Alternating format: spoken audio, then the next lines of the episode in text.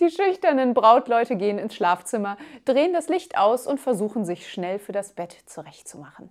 Die junge Frau nimmt das Geschenk ihrer Mutter, ein mit Rüschen besetztes Nachthemd, aus dem Koffer und flüstert: Kurz, rosa und faltig.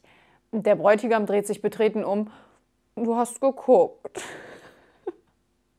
oh.